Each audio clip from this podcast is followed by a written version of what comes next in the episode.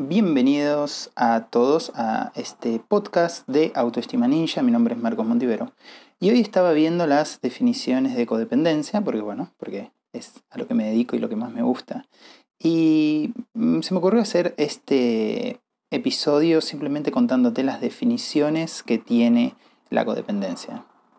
Empecemos con la primera, que es de Robert Sobi, ¿sí? que está en el libro de eh, Melody Beatty, que dice, un estado, o sea, la codependencia es un estado emocional, psicológico y conductual que se desarrolla como resultado de que un individuo haya estado expuesto prolongadamente a y haya practicado una serie de reglas opresivas, reglas que previenen la abierta, previenen la abierta expresión de sentimientos, al igual que la discusión abierta de problemas personales e interpersonales.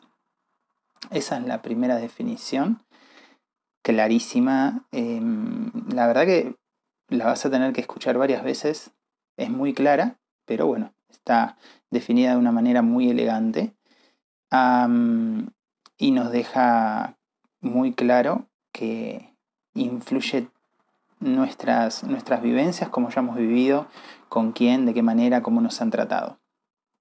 La siguiente es la de... Eh, ah, no lo voy a repetir para no hacer el audio muy largo. Por supuesto, si vos lo querés, lo, lo regresás y los escuchás varias veces, que es lo que te recomiendo hacer. La siguiente es de Ernie Larsen, que dice, son esas conductas aprendidas, autoderrotantes, o defectos de carácter que producen una disminución en la capacidad de iniciar o participar en relaciones amorosas. Por supuesto, va sirviendo que no solo se trata de relaciones amorosas, ¿no? Pero esa es la definición de Ernie Larsen perfectamente válida. Después, bueno, como este episodio se llama eh, definiciones profesionales y no tanto. Vamos a una no tan profesional, pero que es muy interesante y dice, ser codependiente significa que soy una cuidadora, ¿sí? Que me dedico a cuidar a las personas, por supuesto de una manera enfermiza, esto te lo digo yo, y haciéndonos cargo de responsabilidades ajenas, haciendo cosas por otros que ellos podrían hacer por sí mismos, o haciendo cosas que en realidad no tengo ganas de hacer, pero lo hago para que el otro no se enoje, no se ofenda o no se ponga triste, etcétera, etcétera, etcétera. Cuando leo este libro en vivo, ah, hay un capítulo que es muy extendido sobre las características del codependiente. Te recomiendo que lo veas si querés más información. Otra, otra definición dice, una persona codependiente es aquella que ha permitido que la conducta de otra persona la afecte y que está obsesionada con controlar la conducta de esa persona.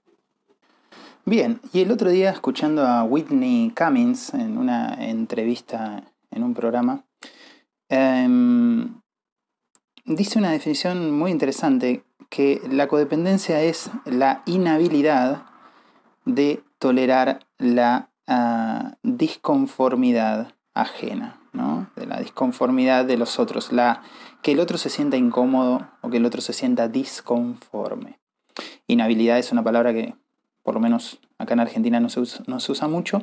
Podríamos decir más incapacidad. Por supuesto, tendríamos que ir a buscar la definición entre capacidad y habilidad y nos vamos a dar cuenta que es un poquito más una cuestión de habilidad y no tanto de capacidad, eh, salvo excepciones, por supuesto pero podríamos eh, redondearlo en que me falta habilidad para tolerar la disconformidad ajena. Y más que tolerar, yo usaría ahí la palabra lidiar, ¿no? gestionar. Eh, creo que nada más. Em, espero que te haya gustado.